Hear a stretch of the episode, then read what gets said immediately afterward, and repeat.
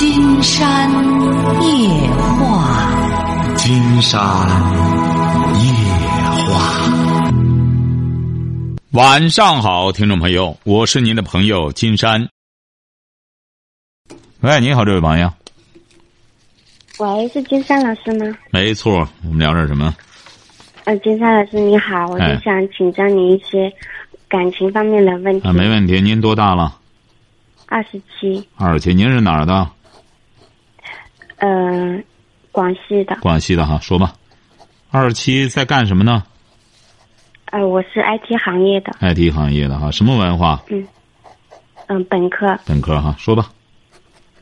就是我跟我男朋友在一起三年多了，然后就是最近一年半，他每次吵架他都要离家出走，然后每次都是我叫他回来，就是我给他台阶让他回来，他才会回来。然后我现在他又离家出走了，我我不知道，我有点想放弃，但是呢，我又不知道该怎么办。您这离家出走就是你俩租的房子吧？嗯，是不是啊？是，是，他是什么文化？他是大专。他是干嘛的？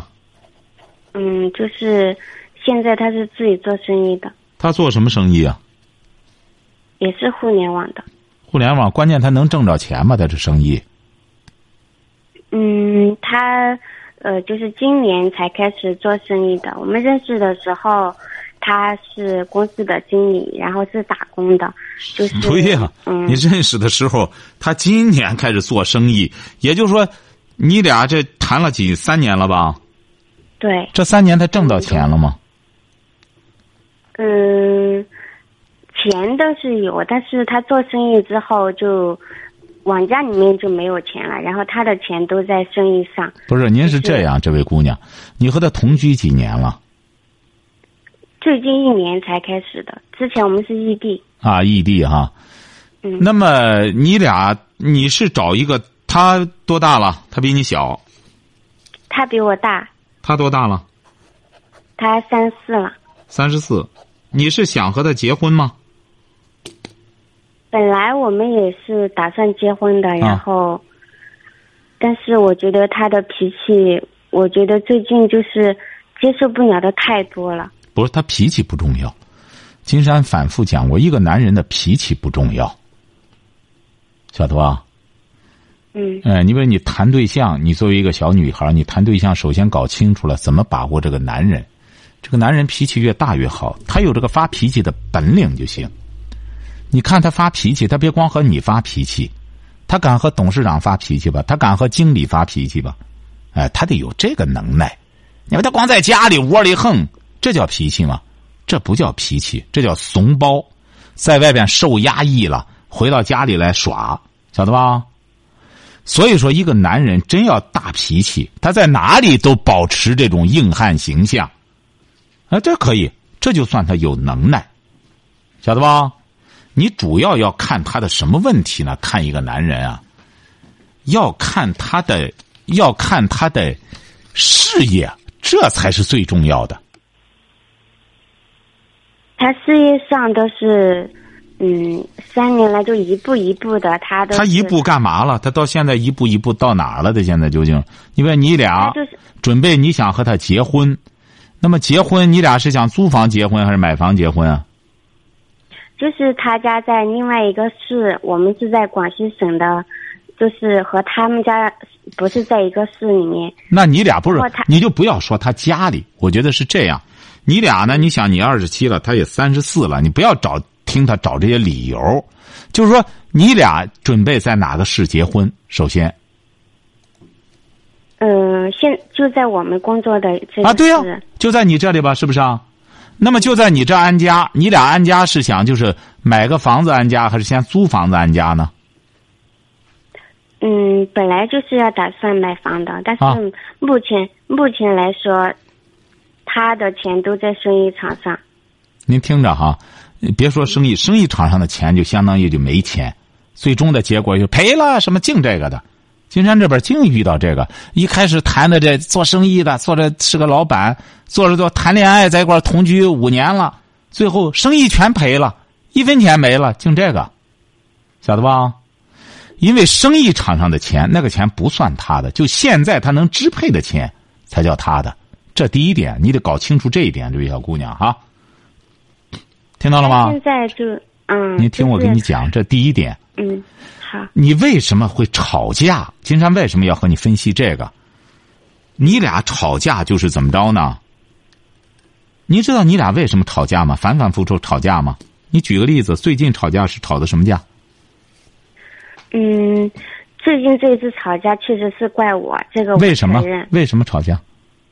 嗯，就是他上一次吵架，他出去了，然后回来，他回来的时候，我发现他在跟陌生女人聊天，但是他一回来的时候他就删了，但是我看见他删了，然后那个，嗯，我就让我看他手机，他不让我看，之前他的手机密码我都知道，然后就上一次吵架出去回来，他的手机密码就改了。所以说好了，打住。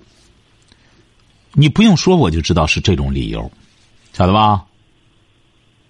你可以看一看现在，包括电视剧里的，包括什么的，像您这个年龄段的，为什么最终婚姻、爱情都一塌糊涂？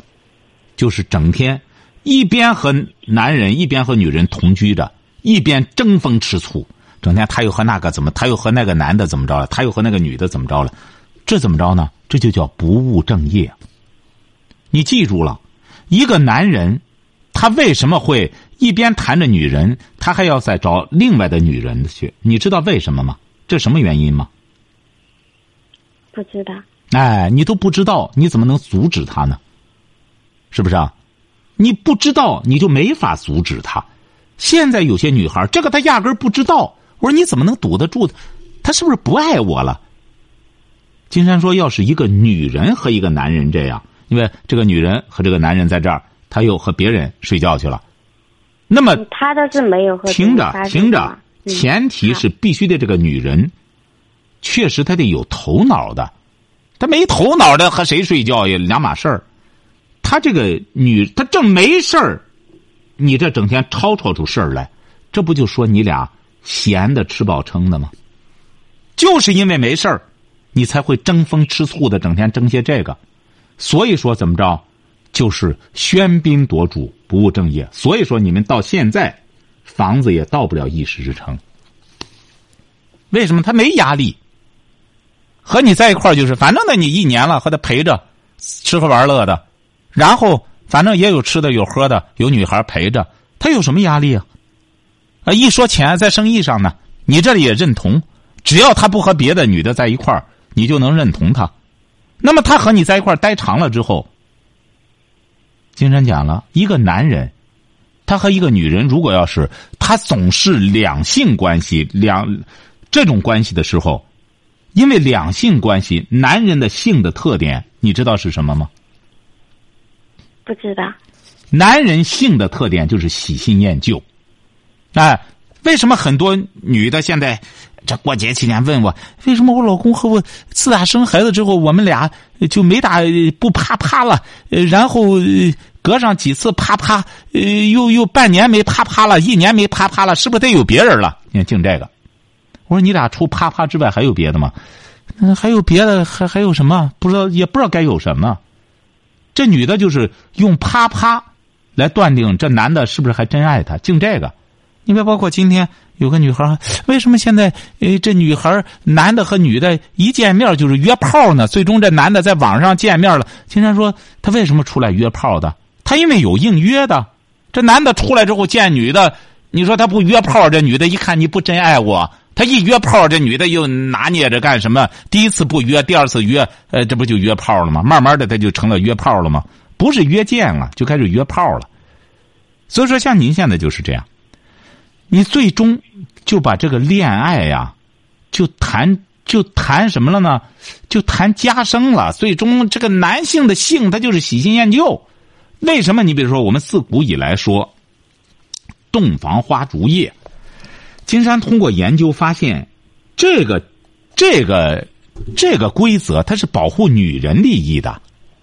哎，你为什么呢？因为男人他这个性啊，他喜新厌旧。你比如徐志摩。你知道徐志摩这个诗人吧？是不是啊？嗯他追林徽因，他一直追到飞机逝世，也没追上林徽因，也没和林徽因能发生，呃，亲密关系，所以说他才追。他追陆小曼追上了，没待多久，他俩就开始干仗。干仗干的最终就是徐志摩离家出走，最终从飞机上掉下来，晓得不？所以说，这个洞房花烛夜更重要的是保护女人的。男人是一见女人就巴不得就开始办事儿吧，咱干什么？他巴不得就睡，为什么呢？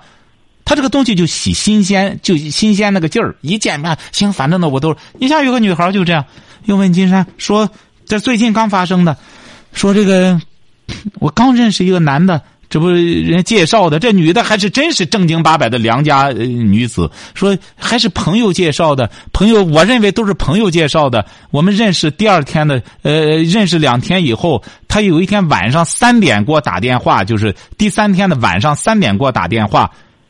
我说晚上三点你不睡觉吗？你看，你这不就明显的吗？他压根儿他也没睡觉。这男的就给他打电话，呃，我想见你。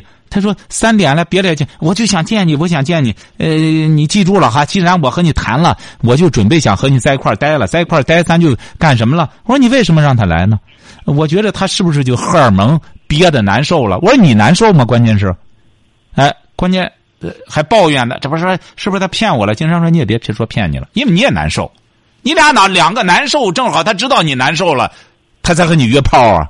你回过头你再后悔，为什么呢？关键是睡这一次以后不理他了，这不到现在也没理他，说在群里就和不认识的人一样，他在打电话什么的不接了，你看净这个。所以说你现在啊，你得，我觉得你也受过教育，你得和他呀，不要再和他弄这个了，因为也都不是小孩了，你也二十七，他也三十四了，你得慢慢的调理他干正事儿。你比如你这个电话之前刚放下一个电话，人家这个女孩就这样。他这个对象，整天在个工地上打个工，一个月就是几千块钱而且还还是有活就干，没活就不干，找这理由找那理由，指定是说白了，哎，胡搅蛮缠的，他老婆也缠不了他了。三年，不和他再同居了，我带孩子，你就在一块你就在外边混吧。这男的憋急了，这到第三年，他老我怎么改变呢？他老婆才给他说看金山老师写的书，看了之后，这才给金山打电话。你看他老婆不难受吗？三年带着个孩子，孩子从三岁开始自个儿带着个孩子，又从娘家带，最终又自个儿找了个小学老师的工作，带着孩子住到学校里，多辛苦啊！她这个丈夫看不到这一步，还在这里还胡搅蛮缠的。和刚才刚和金山放下电话，金山就说：“你老婆够意思了，为什么？她在调教你，打造你。”说还有什么问题？我就是在想，我还要不要再主动发消息给他，让他也不用主动发，他自他自己就回来。他指定回来的。我这话撂这儿，今天这话撂这儿。他要不回来了，你再问我怎么他不回来了呢？几个月，那我再告诉你原因。他要回来了，哎，你说，那金山老师你怎么猜着他会回来呢？那我再告诉你，再给你揭秘。他会回，你不用联系他，他就回来的。你不用给他道歉，他就回来了。你过去不给他道歉，他多长时间没回来？你给他道歉，他才回来多长时间？过去最长的一次有一个多月。啊，这次弄上两个月，憋上两个月。然后每次都是我主动联系他，然后他回来，他就跟我说：“他说，嗯，因为我问他为什么就是不联系我这一个月，然后他说。”他知道我会叫他回来，不会让他在外面住很久，让他在别人家丢脸很久。因为他每次离家出走，他都是去他们的合伙人家住的。嗯。然后就是他的一些小脾气，我也受不了。我现在就是一个想了很多很多，我越想越。这都这这都是小事儿。你现在你不讲，你将来再谈对象，你还是谈不到点子上。为什么现在有些人谈来谈去的，把这个对象就谈不下去了呢？就是他除了两性的内容之外，没别的内容，关键没有内容，没有一种精神的契合。不是脾气不脾，我不是刚才说了吗？真有那脾气还行呢，就怕这脾气，就怕这脾气不能实施起来。真有这大脾气还好了呢。他的脾气就是一直都是这样子的，就就包括在生意上，他都跟别人说话的时候都是说不得两句不高兴的他就发火，然后每次我都等他发完火之后，我就再跟他说，你这样跟别人交流怎么怎么样？你下次再找别人，人家会很不耐烦。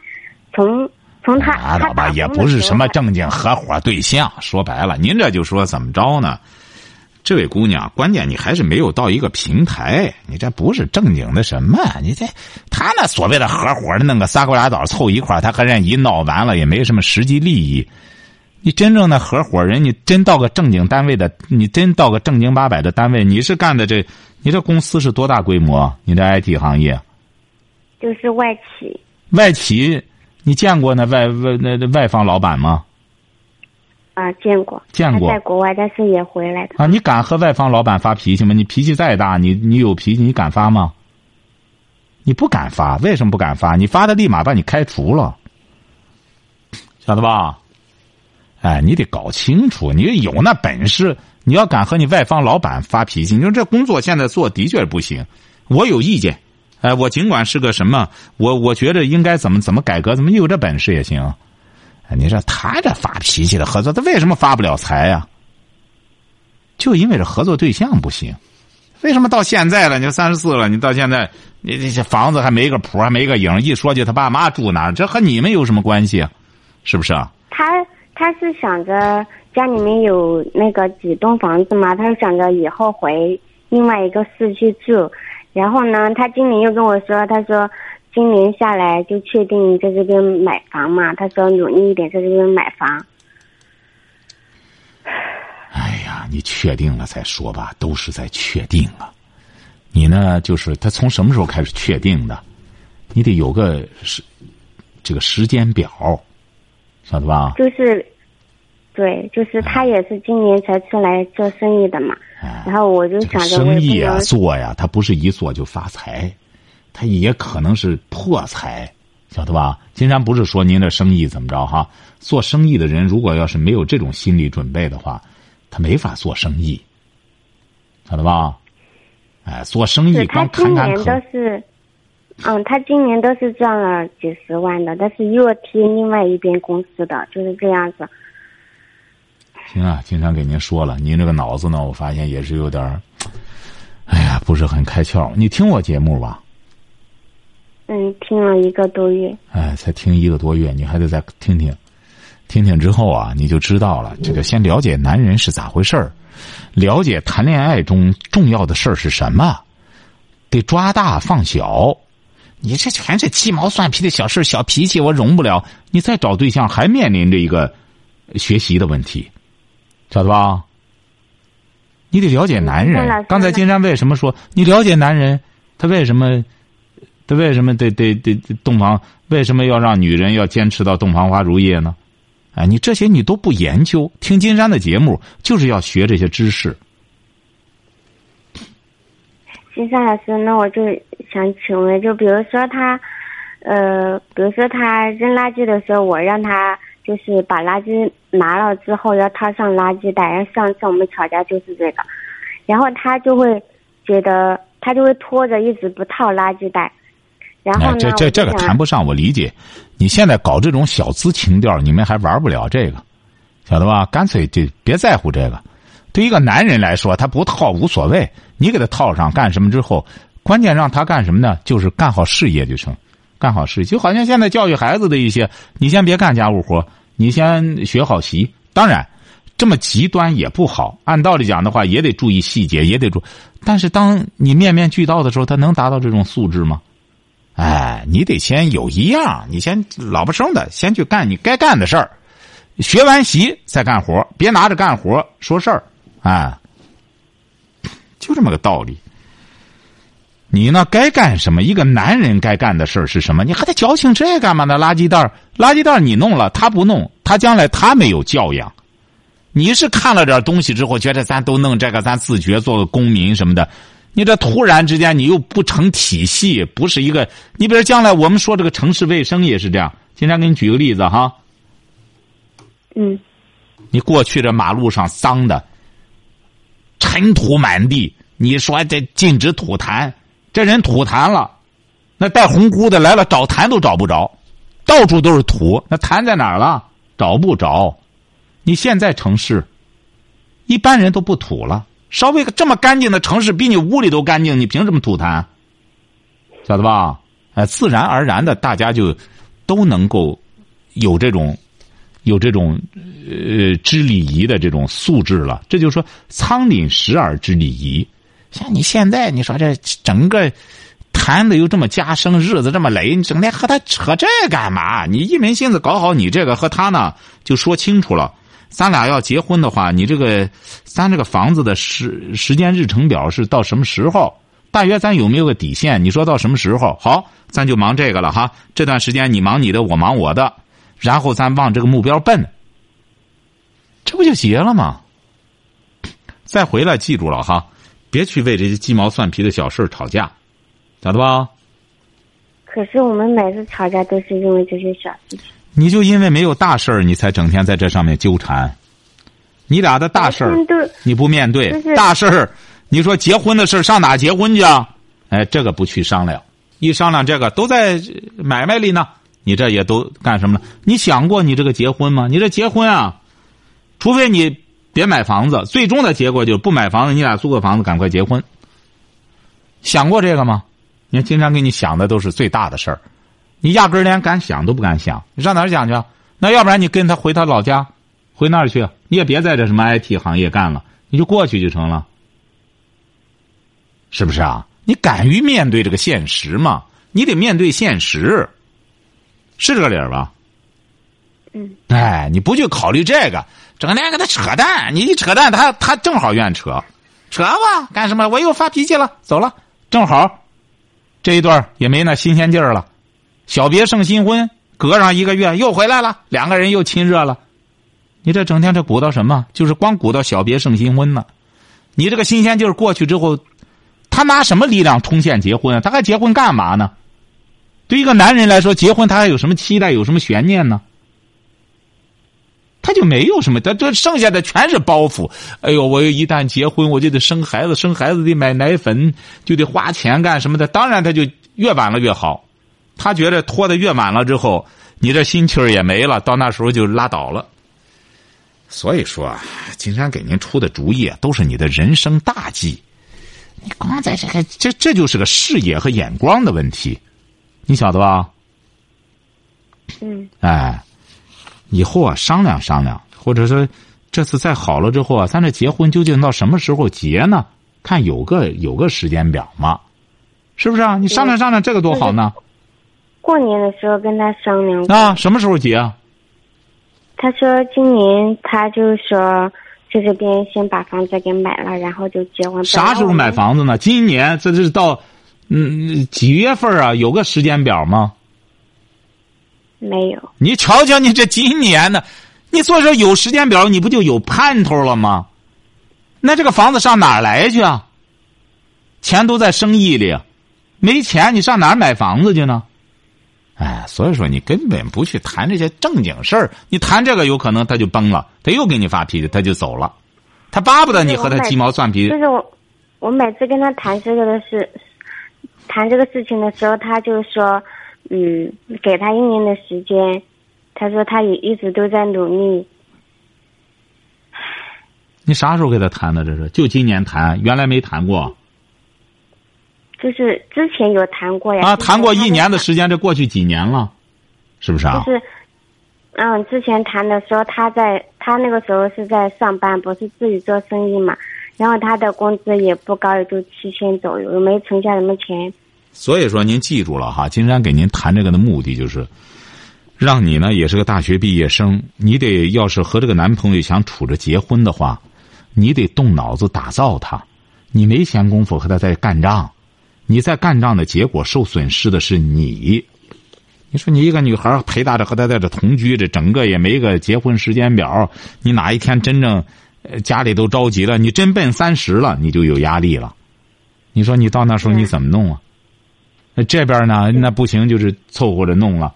你所以说你现在就应该瞪起眼来，朝着自己的这个大事的方向努力，而不是整天和他纠缠这些鸡毛蒜皮的小事儿，晓得吧？是，可是我们白天都各自上班，然后晚上回来就是这些小事情。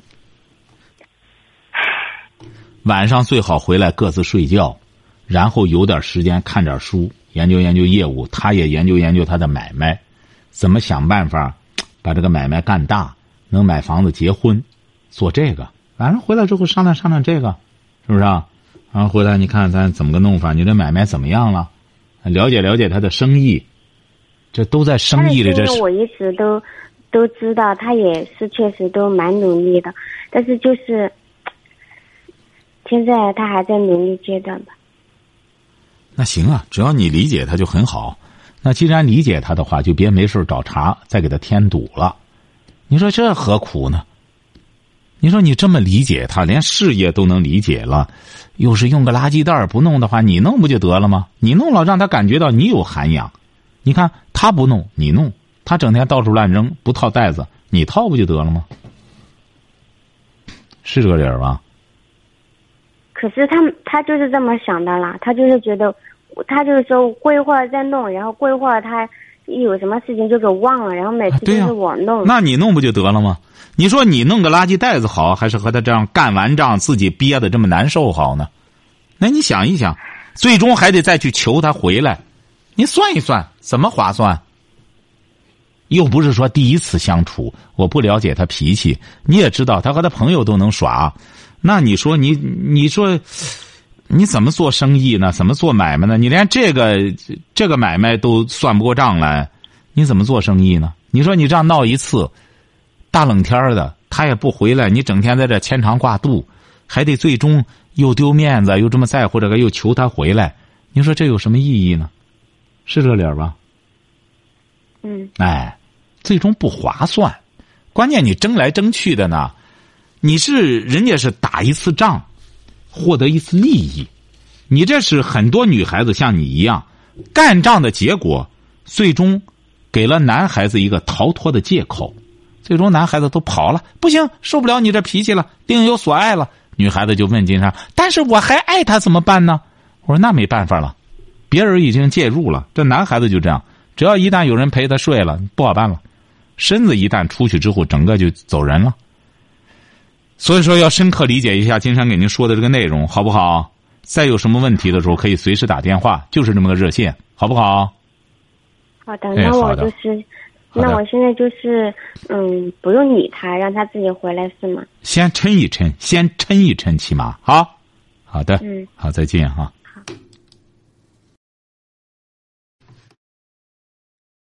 喂，你好，这位朋友。哎，你好，金山老师。哎，我们聊点什么？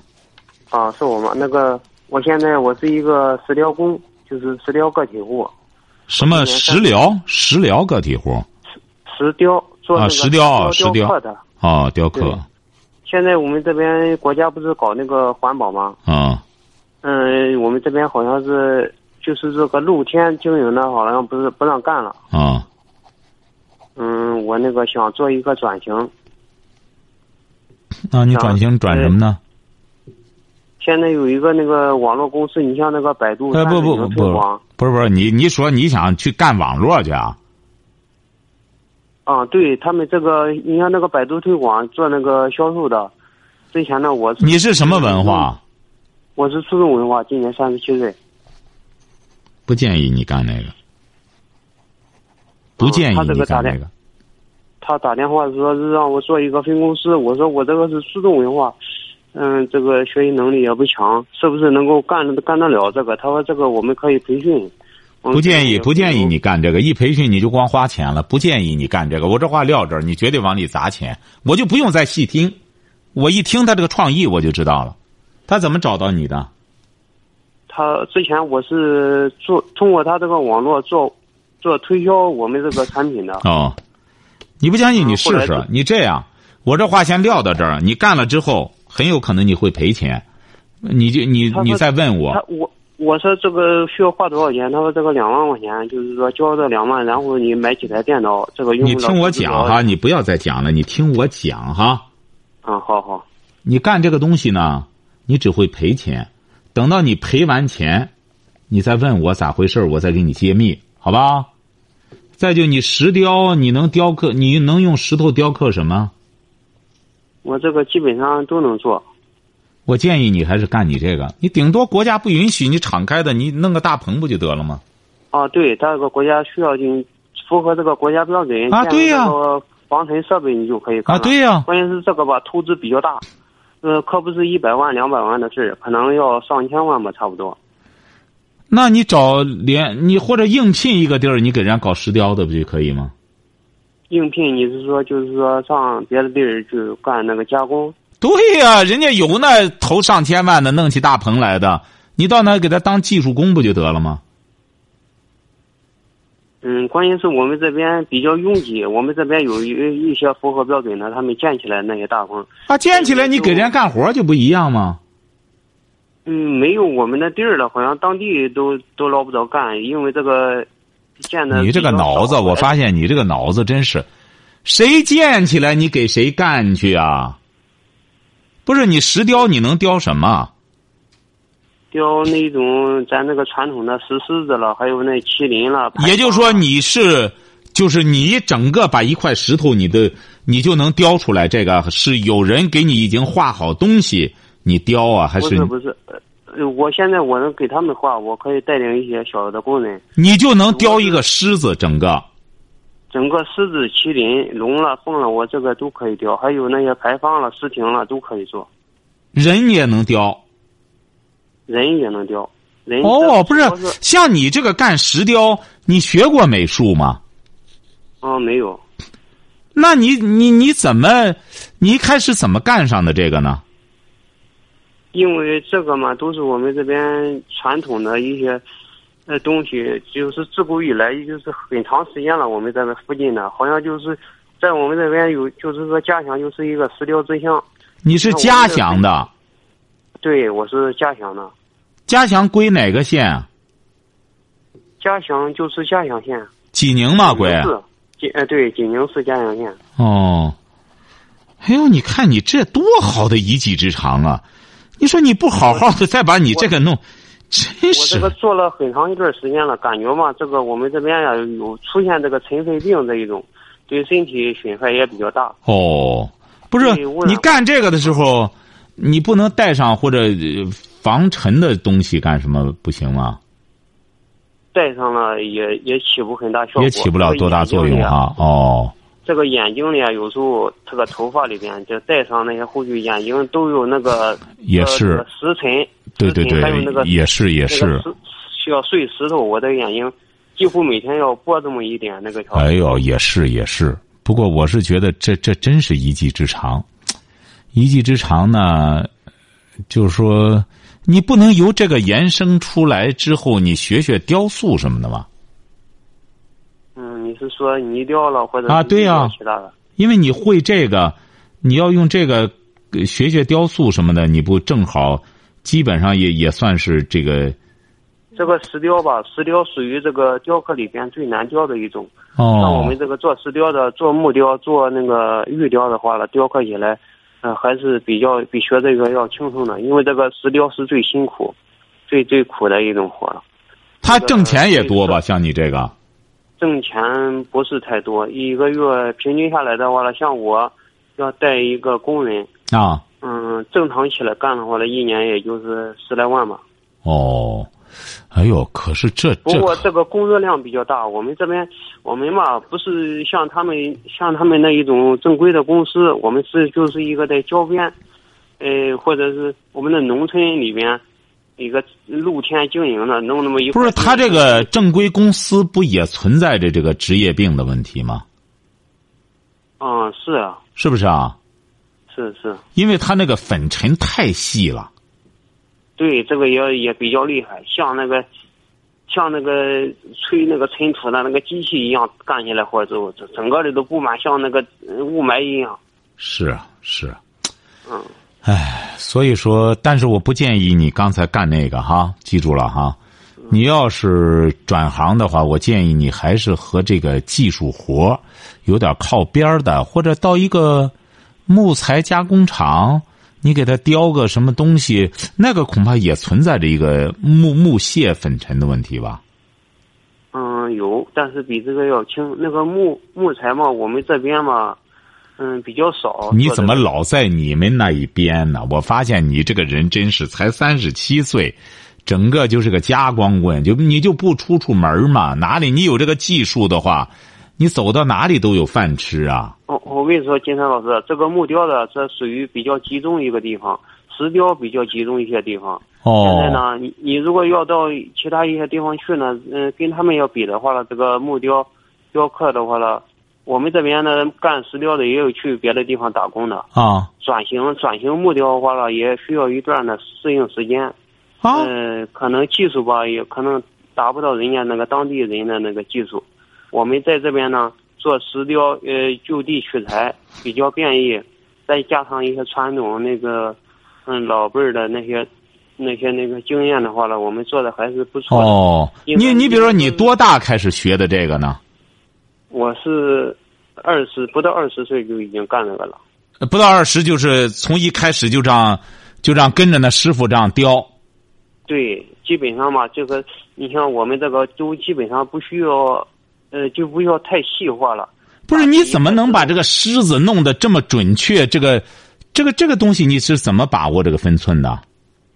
我们也需要量啊。哦，量哦，就用尺寸不断的画，你都可以画了。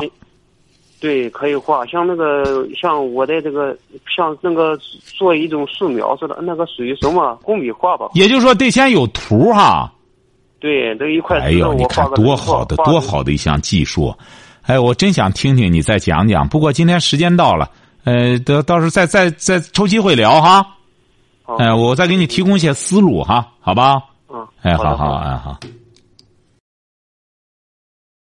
好，今天晚上金山就和朋友们聊到这儿。